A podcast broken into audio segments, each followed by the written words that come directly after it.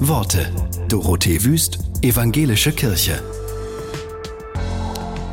Jörg Eigendorf ist Journalist und Manager. Er ist aber auch Vater eines schwerbehinderten Sohnes, der mit 17 Jahren gestorben ist.